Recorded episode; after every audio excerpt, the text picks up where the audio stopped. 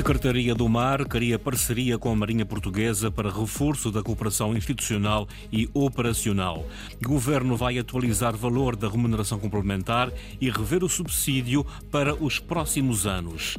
Concurso para as rotas aéreas com obrigações de serviço público ainda a marcar passo. O ministro João Galamba diz estar à espera do parecer da IGF.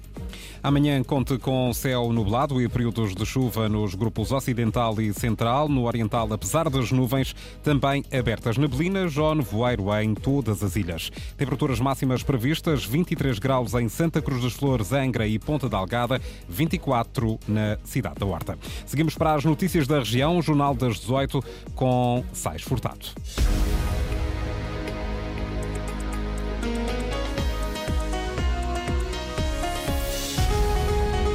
O governo dos Açores acaba de garantir o interesse da Marinha na cooperação de interesses estratégicos nacionais e regionais. O acordo será formalizado através da entidade gestora da Escola do Mar dos Açores.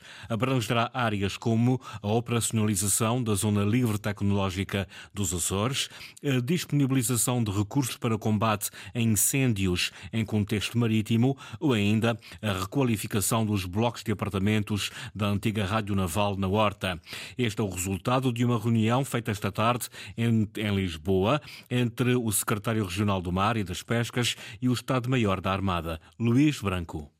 Este acordo de intenções entre a Marinha de Guerra Portuguesa e o Governo dos Açores incidirá em áreas de cooperação formativa e operacional no âmbito da Escola do Mar. No fundo, pretendemos formalizar um, um acordo de intenções que depois sirva de chapéu às outras, eh, às diversas uh, atividades e ações que se uh, projetarão.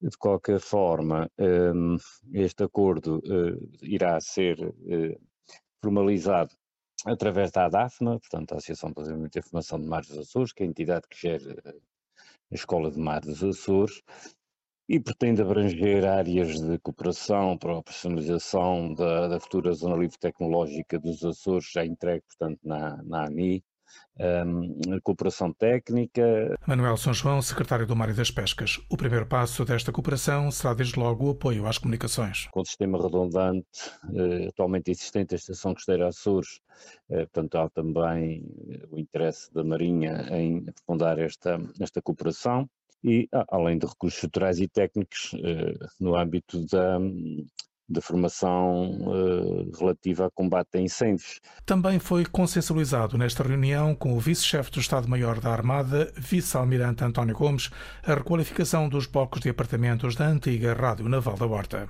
Notícia avançada pela Antena Açores, a revisão da Lei das Finanças Regionais pode levar três anos até estar concluída. É esse o prazo do contrato estabelecido com o gabinete do jurista Eduardo Paz Ferreira. O presidente do Conselho Económico e Social dos Açores, Walter Furtado, considera este prazo insustentável face às necessidades de financiamento da região. Ana Paula Santos tempo demasiado para rever a lei das finanças regionais. Quem o diz é o presidente do Conselho Económico e Social. Walter Furtado espera que não seja esgotado o prazo de três anos inscrito no contrato firmado entre os governos das regiões autónomas e Eduardo Paz Ferreira, que vai prestar assessoria jurídica. Estou convencido que o professor Eduardo Paz Ferreira naquilo que depender dele. Estou convencido que ele não vai levar três anos a fazer esse estudo, porque três anos é, é, é, muito tempo. Compreendo que a região e quem representa a região, que é o professor Eduardo Paz Ferreira, uma pessoa que eu reconheço com uma grande competência, percebo que haja necessidade de fundamentar, digamos, o estudo e onde proposta venha a ser feita, mas três anos parece-me manifestamente exagerado. O Conselho Económico e Social há um ano lançou o aviso para a necessidade e urgência de rever a lei das finanças regionais, urgência que se mantém, explica o Presidente Walter Furtado. Apontamos na altura que a situação em que a região autónoma dos Açores se encontrava era uma situação de, de grande dificuldade financeira, desequilíbrio estrutural, em que as receitas próprias da região mal dão para cobrir as despesas correntes antes e ainda por cima num, num contexto de endividamento zero, a situação é completamente é preocupante e corremos o sério risco de não executar fundos comunitários se não houver uma, uma alteração nas receitas da região. A nova lei ainda vai demorar 1.096 dias, três anos. É o prazo de execução do contrato assinado com o escritório de advogados de Eduardo Paz Ferreira. Vai prestar assessoria jurídica na elaboração da anteproposta de revisão, bem como nas negociações e procedimentos até que a nova lei das finanças regionais seja aprovada e publicada. De acordo com o contrato, nova lei só em 2026.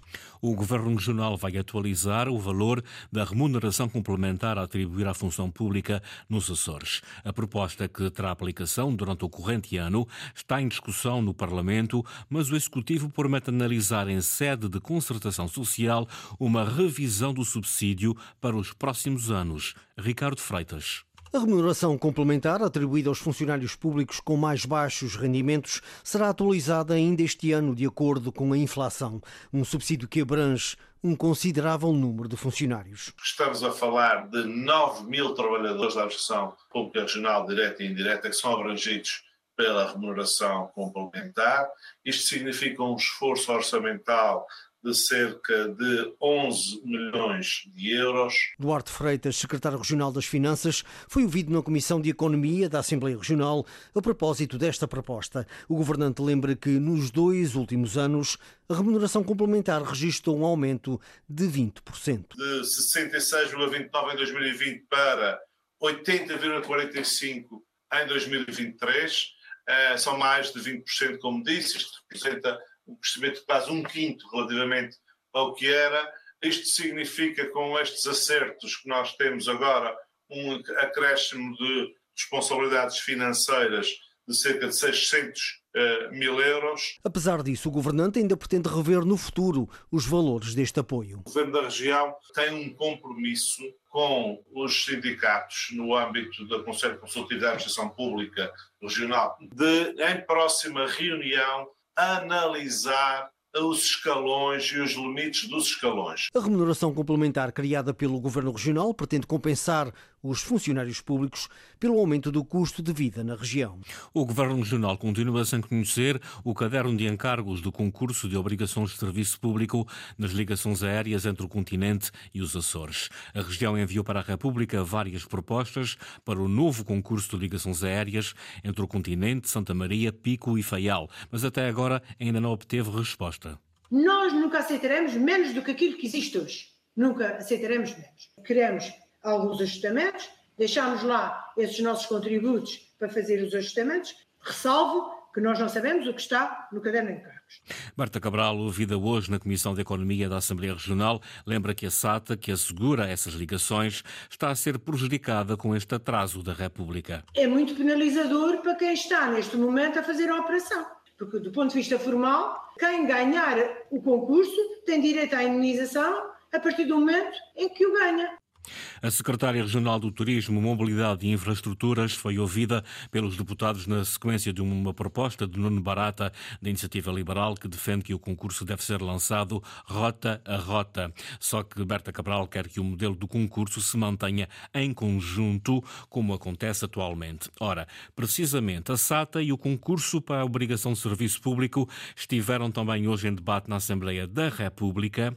Na Comissão de Economia, o deputado açoriano do PSD, Paulo Muniz, Muniz questionou o Ministro das Infraestruturas sobre a data para o lançamento do concurso de obrigações de serviço público nas ligações aéreas entre o continente e os Açores. Mais uma vez, João Galamba não se comprometeu com qualquer prazo, agora espera pelo parecer da Inspeção Geral de Finanças. Temos tudo tratado para lançar o concurso, estamos apenas à espera do parecer da IGF. É a única coisa que falta. No momento em que ser o parecer da IGF, podemos uh, uh, lançar um concurso. Estando a SATA a assegurar estas rotas com prejuízo há vários anos, só no ano passado foram 16,5 milhões, o ministro João Galamba esclarece que não tem qualquer responsabilidade nesta matéria, já que a companhia aérea açoriana assumiu as rotas sem concurso. A SATA sempre prestou este serviço sem qualquer compensação. No âmbito do plano de reestruturação da SATA, isso passou a ser proibido. Mas há uma impossibilidade, que é ressarcir a SATA desse no passado. E porquê?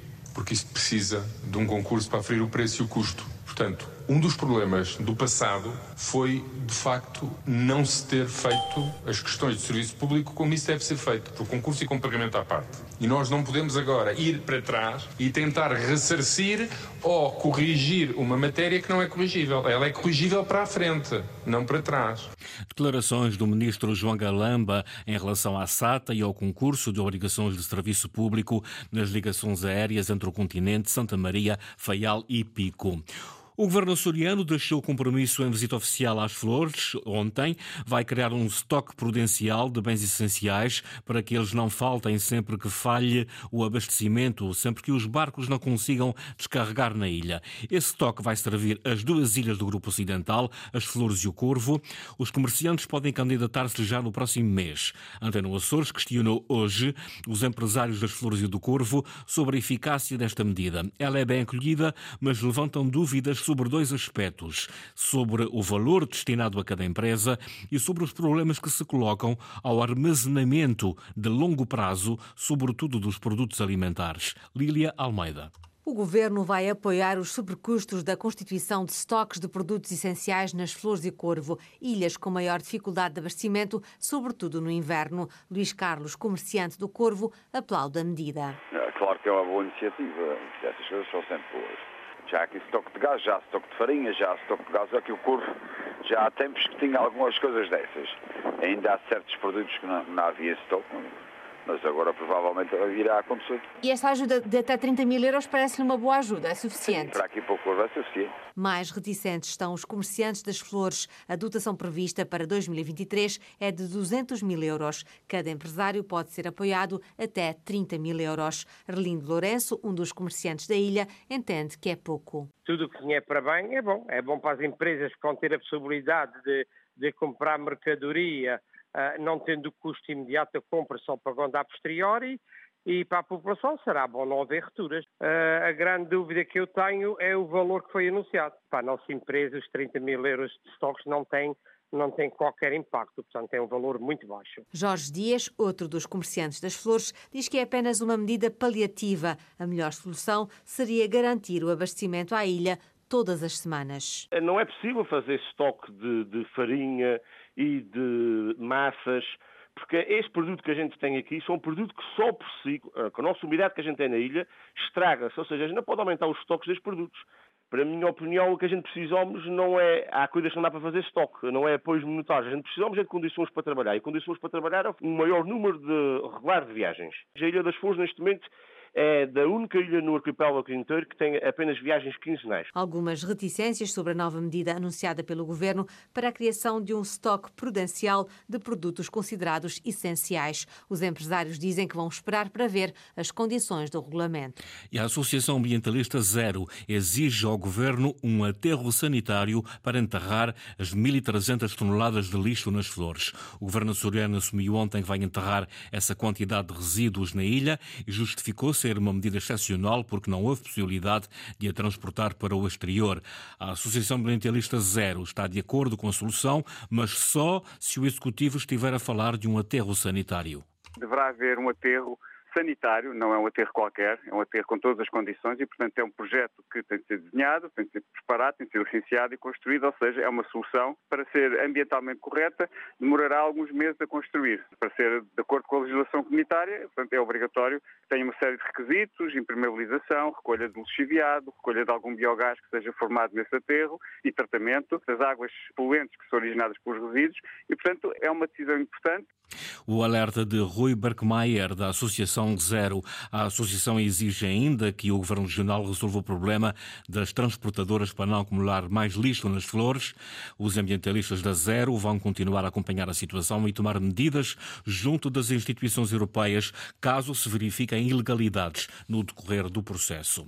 Jorge Rita foi eleito hoje presidente do Conselho de Ilha de São Miguel. Havia duas listas na corrida. A lista B, encabeçada por Jorge Rita, que integra o Conselho na qualidade de presidente da Associação Agrícola de São Miguel, obteve 24 votos, enquanto a lista A, liderada pelo docente da Universidade dos Açores, Armindo Rodrigues, arrecadou 18 votos. Entrevistado pela Antena Açores, Jorge Rita elenca as prioridades a defender neste mandato, a começar pelas questões sociais e económicas. passamos claramente pelas questões sociais, a questão da pobreza, é uma coisa que nos assusta e que, que até quase que nos envergonha a todos, a situação da pobreza em São Miguel, e todos nós temos a obrigação de fazer mais e melhor por esta, por esta situação. E há muita coisa que se pode fazer nessas áreas também.